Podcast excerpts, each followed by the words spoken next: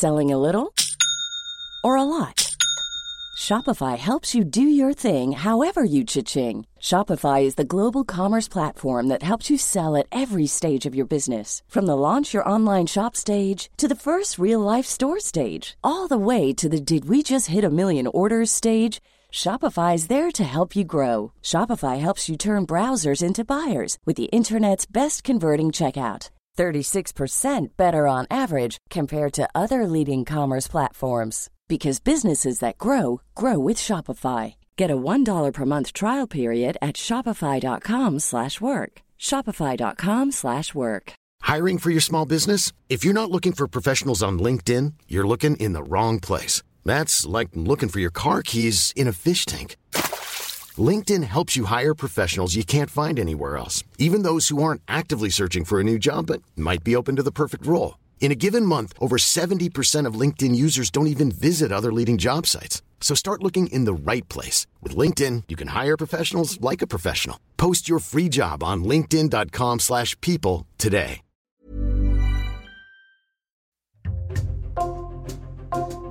Bonjour, c'est Jules Lavie pour Code Source, le podcast d'actualité du Parisien.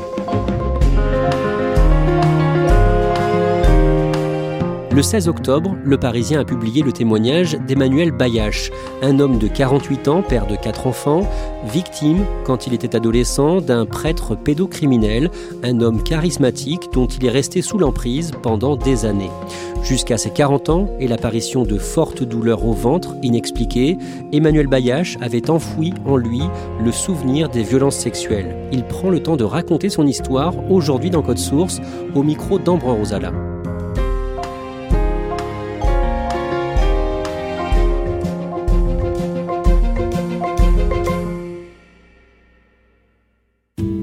Emmanuel Bayache me propose de nous rencontrer à Nantes, en Loire-Atlantique, où il habite avec sa femme et ses quatre enfants. Il est grand et très fin, brun, et il porte des petites lunettes et un pull rouge avec une chemise blanche qui ressort du col.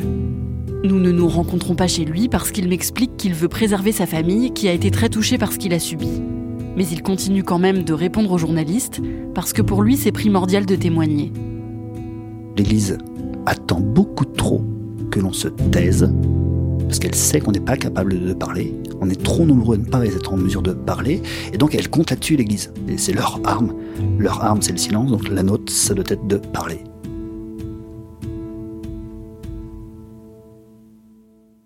Emmanuel est né à Nantes en 1974, puis naissent ses trois petits frères.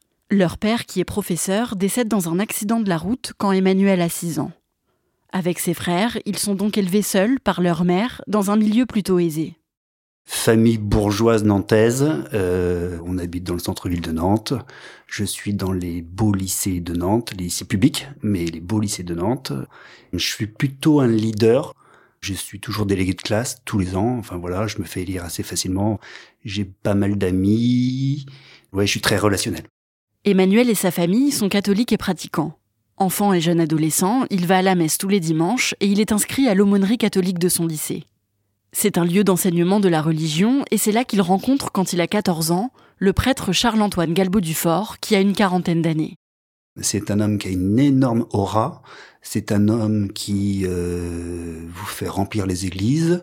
C'est un homme qui euh, parle extrêmement bien.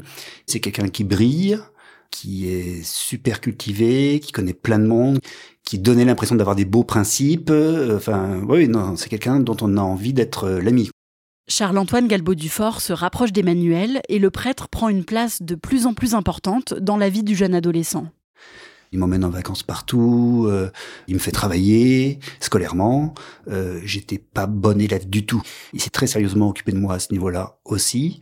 Il vient à la maison, euh, donc auprès de mes frères, auprès de ma mère, pour un oui ou un non. Il, je sais pas, moi, il appelle trois minutes avant. Est-ce que je peux venir déjeuner, ou est-ce que je peux venir dîner, ou est-ce que je peux rester dormir? Enfin, il avait une vie familiale avec nous tous, je parle de mes frères et, ma mère, et avec moi en particulier. Et petit à petit, Charles-Antoine occupe la place de père. Euh, père, pas prêtre, un père au sens euh, géniteur du terme. Ça me convenait, ça venait combler un trou dans la raquette que j'avais parce que j'avais perdu mon père. Un jour, Emmanuel et d'autres adolescents partent à Lourdes avec Charles-Antoine Galbaud-Dufort dans le cadre de l'aumônerie. Là-bas, le prêtre agresse Emmanuel, qui a 14 ans, en posant sa main sur son sexe. Il a vis-à-vis de moi un geste déplacé que j'arrive à éviter. C'est-à-dire que je lui prends la main, je lui regarde droit dans les yeux, je dis ça, euh, Charles-Antoine, jamais. C'est la première fois que ça arrive, et c'est la première fois aussi que j'arrive à éviter que ça aille au-delà. Mais c'était la dernière fois. C'est-à-dire que les autres fois, elles ont eu lieu. Charles-Antoine Galbaud-Dufort instaure une relation d'emprise sur Emmanuel. Ils se retrouvent souvent seuls tous les deux quand le prêtre l'emmène en voyage ou l'invite à rester dormir au presbytère. Et il commet des abus sexuels sur l'adolescent à de nombreuses reprises. On était nus en permanence. Euh, quand je dormais dans les presbytères au sein desquels il se trouvait, euh, bah, j'étais nu, lui il était nu. Il se lavait les dents pendant que je me rasais. Il prenait sa douche pendant que je me rasais et que je me lavais les dents. Enfin, vice versa. Voilà, on vivait très très souvent lui et moi euh, seuls, mais nus. On dormait aussi parfois dans le même lit. Donc en fait, il y a beaucoup de moments où pour lui c'était facile d'avoir des actes et des gestes et des, postures qui étaient euh, anormales. Ce qui lui a permis d'éviter que j'ai ce courage, on va dire, de stopper les affaires, c'est qu'il a su organiser autour de moi, sans que je m'en aperçoive, une énorme emprise. Une emprise en termes paternels, une emprise en termes d'éducation, euh, en, en, matière de d'amitié. J'avais le droit de voir un tel ou une telle, ou j'avais le droit d'avoir telle petite amie ou pas telle petite amie. Tout ça, c'était dicté par lui, et c'est cette fameuse emprise qui a fait que je n'ai jamais pu, en dehors de la première fois, lui dire non. Les agressions durent pendant sept ans. En 1996, quand Emmanuel a 22 ans, il apprend que Charles-Antoine Galbaud-Dufort est mis à la porte du diocèse de Nantes et qu'il rejoint un monastère. Emmanuel ne connaît pas les raisons de ce départ, mais il entend plusieurs rumeurs de pédophilie. Il décide alors d'aller voir le curé de l'église Saint-Nicolas de Nantes avec un ami. Il nous reçoit, je pense qu'il sait ce pourquoi on est là, et une question dont je me souviens pertinemment, c'était de savoir si j'avais été moi-même victime de lui. Et je lui dis droit dans les yeux, jamais. J'étais moi-même dans la négation que j'avais été victime. Je suis même pas sûr d'être dans le déni, je crois que je suis dans une absence de conscience de ce qui s'était passé avec Charles-Antoine qui était pas bien. Parce qu'il y a tellement de choses qui se sont passées avec lui qui étaient bien, que je mettais de côté ce qui s'était passé avec lui qui était pas bien. Les choses qui étaient très bien, c'est que j'ai voyagé, j'étais aux États-Unis, j'ai fait des tonnes de voyages que j'aurais jamais fait sans lui. Il m'a permis d'avoir mon bac, il m'a permis d'être un, petit roi dans les cours de récréation parce que tout le monde savait que j'étais très proche de Charles-Antoine. Personne ne savait à quel point j'étais proche, mais tout le monde voyait que j'étais très proche de lui. J'étais quelqu'un, dans Nantes en tout cas, grâce à Charles-Antoine tous ces éléments qui font que grâce à lui j'ai pu euh, évoluer, j'ai pu grandir, m'ont permis à l'époque de mettre de côté tout ce que j'ai vécu à cause de lui. Charles-Antoine Galbaud-Dufort reste dans le monastère pendant un an. Et pendant ce temps, Emmanuel lui rend visite et lui demande les raisons de son départ, mais il ne lui dit rien. Puis le prêtre rejoint le diocèse de Limoges, puis celui de Bordeaux. Emmanuel, lui, se marie en 1998 avec Sophie, qu'il a rencontrée adolescent. Il fait des études de droit, puis il commence une carrière dans l'assurance, et avec Sophie, ils ont quatre garçons. Charles-Antoine Galbaud-Dufort, qui a encore sa mère qui vit à Nantes, vient régulièrement leur rendre visite. Charles-Antoine venait à la maison aussi souvent qu'il le souhaitait, et je pense qu'il vient pour euh, pour éviter que le lien, l'emprise qu'il a sur moi euh, ne se distende. Euh, il vient aussi parce qu'il m'appréciait, qu'il appréciait mes enfants et ma femme, mais mais il vient, je pense, en fait, au final, de peur que je puisse parler, pour éviter que cette emprise se défasse dans le temps. Charles-Antoine Galbaud-Dufort s'entend très bien avec la femme d'Emmanuel et leurs enfants. Mais Sophie se demande parfois, en voyant à quel point ils sont proches, si le prêtre n'a pas abusé de son mari quand il était plus jeune. À chaque fois qu'elle lui pose la question, Emmanuel répond que non. En 2014, quand il a 40 ans, Emmanuel se met à avoir des douleurs qui deviennent insupportables. J'ai physiquement une barre dans le bas du ventre qui me fait mal, qui me bouffe de l'intérieur. J'avais trouvé comme excuse le fait que cette barre existait à cause de mon travail. Et pourtant, cette barre était là quand j'étais en vacances. Donc, euh, j'ai fini par m'avouer que cette barre, si elle existait, elle n'était pas là à cause de mon travail. Elle était là pour d'autres raisons. Donc, je vais voir un psy. Et puis, je lui dis, bah, il faut que vous trouviez la raison de l'existence de cette barre parce que moi, je ne la supporte plus. Un énorme travail et long travail a eu lieu euh, entre ce psy et moi et la barre s'expliquait par tout ce que j'avais enfoui en moi, lié à tout ce que j'ai vécu de mal avec Charles-Antoine Galbaud Dufort. Et c'est à l'issue de ce travail psychologique qui été très long que moi j'ai commencé à, à m'éloigner de l'emprise de Charles-Antoine. Le prêtre continue de venir chez Emmanuel régulièrement, mais celui-ci se montre de plus en plus distant. Et le week-end du 14 juillet 2020, alors qu'il s'apprête à partir en week-end avec sa famille et des amis sur la côte atlantique, Emmanuel, qui a 46 ans, décide de parler à sa femme de ce que le prêtre lui a fait subir adolescent. Je dis à mes copains, écoutez, vous prenez mes enfants dans vos voitures respectives. Sophie et moi, on a besoin de se parler. Euh, on va profiter euh, de la route pour parler, voilà. Donc c'est ce qui se passe. Ils prennent les enfants, euh, chacun se répartit dans toutes les autres voitures, et puis je suis seul dans la voiture avec Sophie et je lui annonce ça sur la route.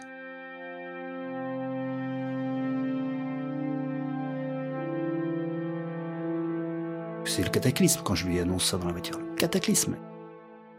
Je peux pas dire qu'elle soit surprise, parce que je pense qu'elle le savait au fond d'elle-même, mais euh, c'est la première fois que j'en parle, donc j'en ai parlé à ma femme, j'en ai évidemment parlé à mes amis, euh, très proches ce week-end-là, et puis ensuite, euh, ensuite comme Charles-Antoine dormait à la maison et que j'ai quatre garçons, j'en ai tout de suite parlé à mes quatre garçons, à la question de savoir si eux aussi ils avaient pu avoir été touchés, et au pire, avec Charles-Antoine. Les quatre m'ont dit non, et je leur ai dit, les gars, j'ai répondu non à cette même question à pas mal de monde, y compris votre mère.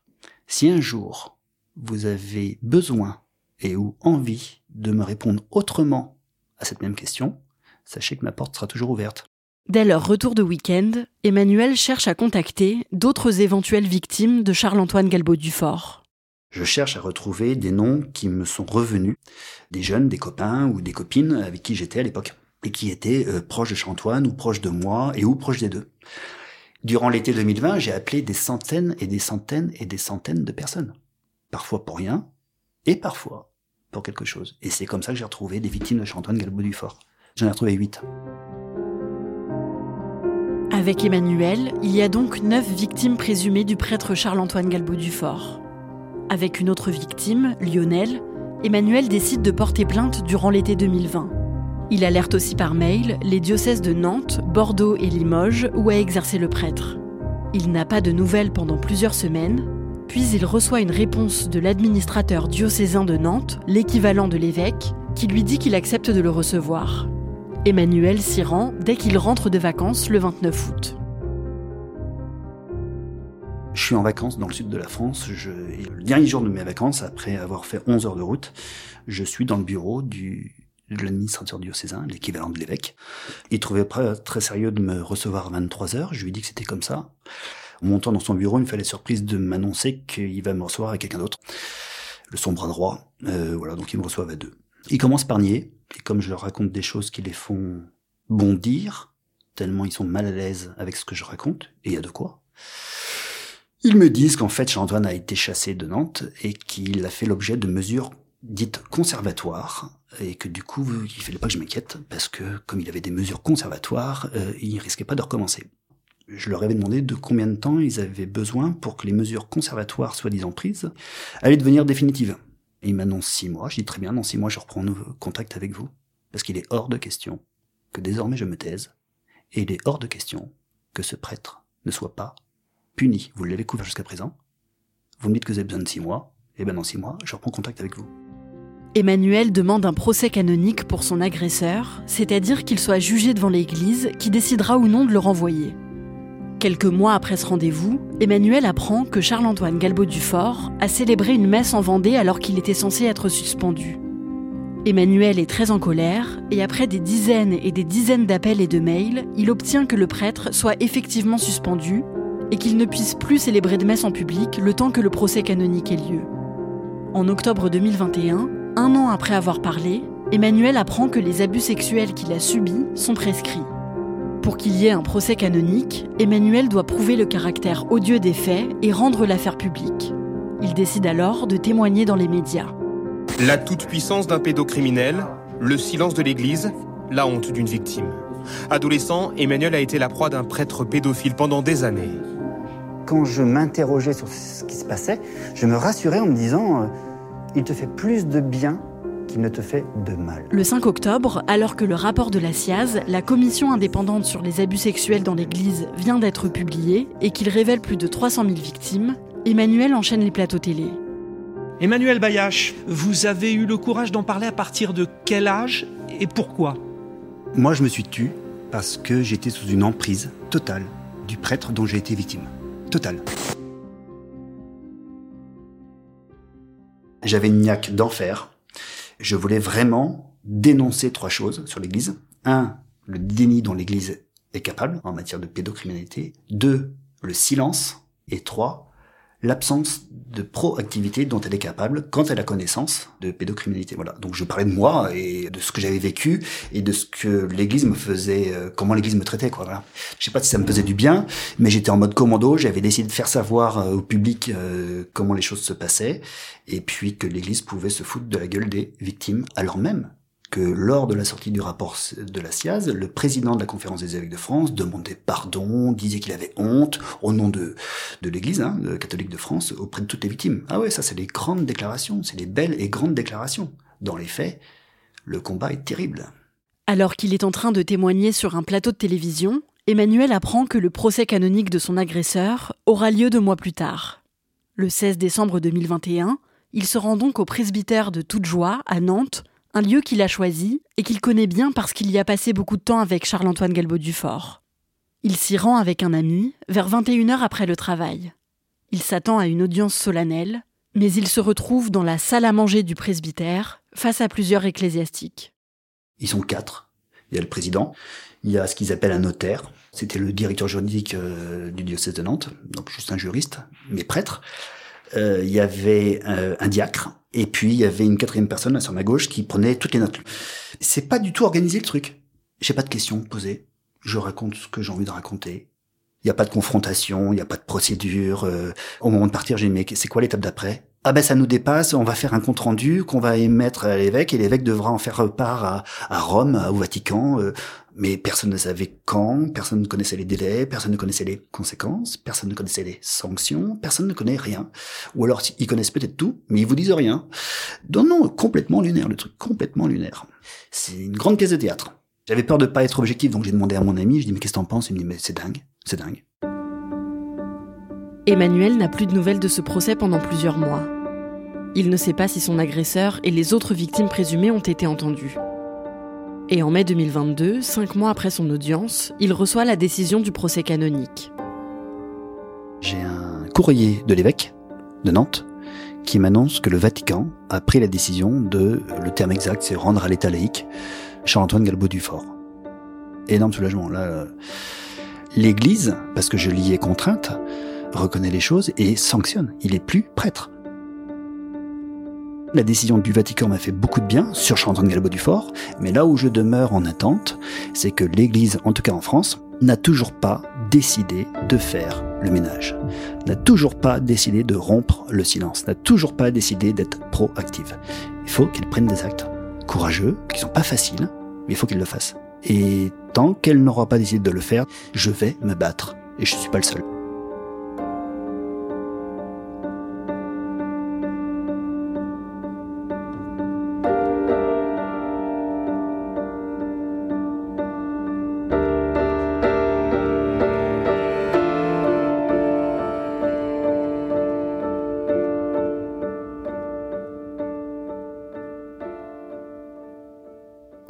Est-ce qu'Emmanuel Baillage va obtenir une réparation financière de la part de l'Église catholique?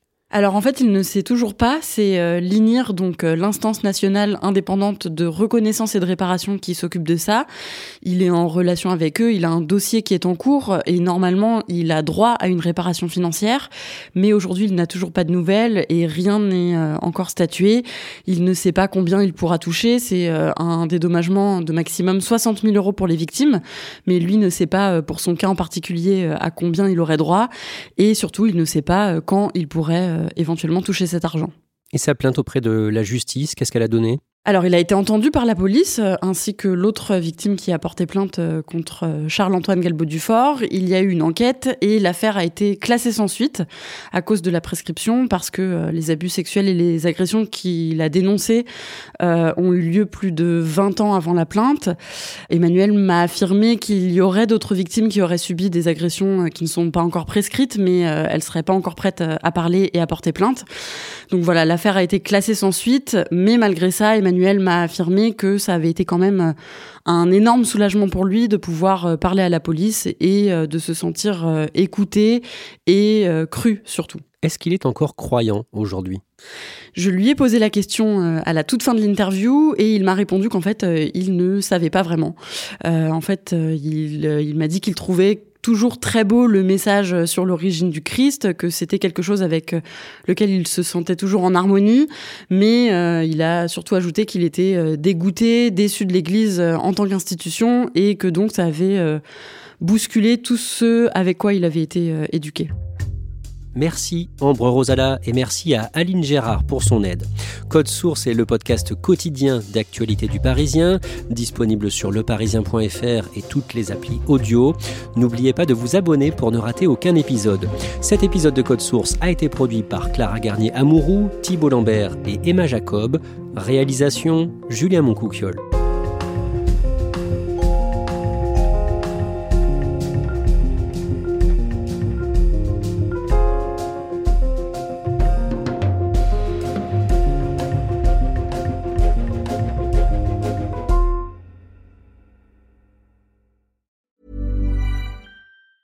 Planning for your next trip? Elevate your travel style with Quince. Quince has all the jet setting essentials you'll want for your next getaway, like European linen, premium luggage options, buttery soft Italian leather bags, and so much more. And is all priced at 50 to 80% less than similar brands. Plus, Quince only works with factories that use safe and ethical manufacturing practices. Pack your bags with high-quality essentials you'll be wearing for vacations to come with Quince. Go to quince.com slash pack for free shipping and 365-day returns.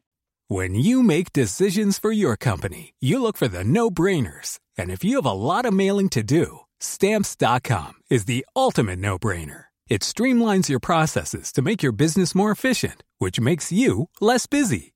Mail checks, invoices, legal documents, and everything you need to keep your business running with Stamps.com.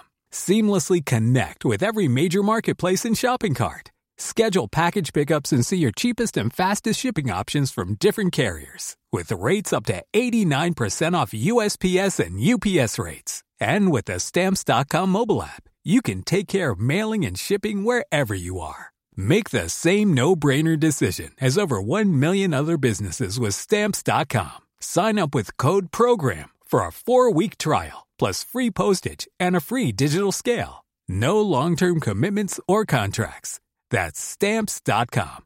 Code program.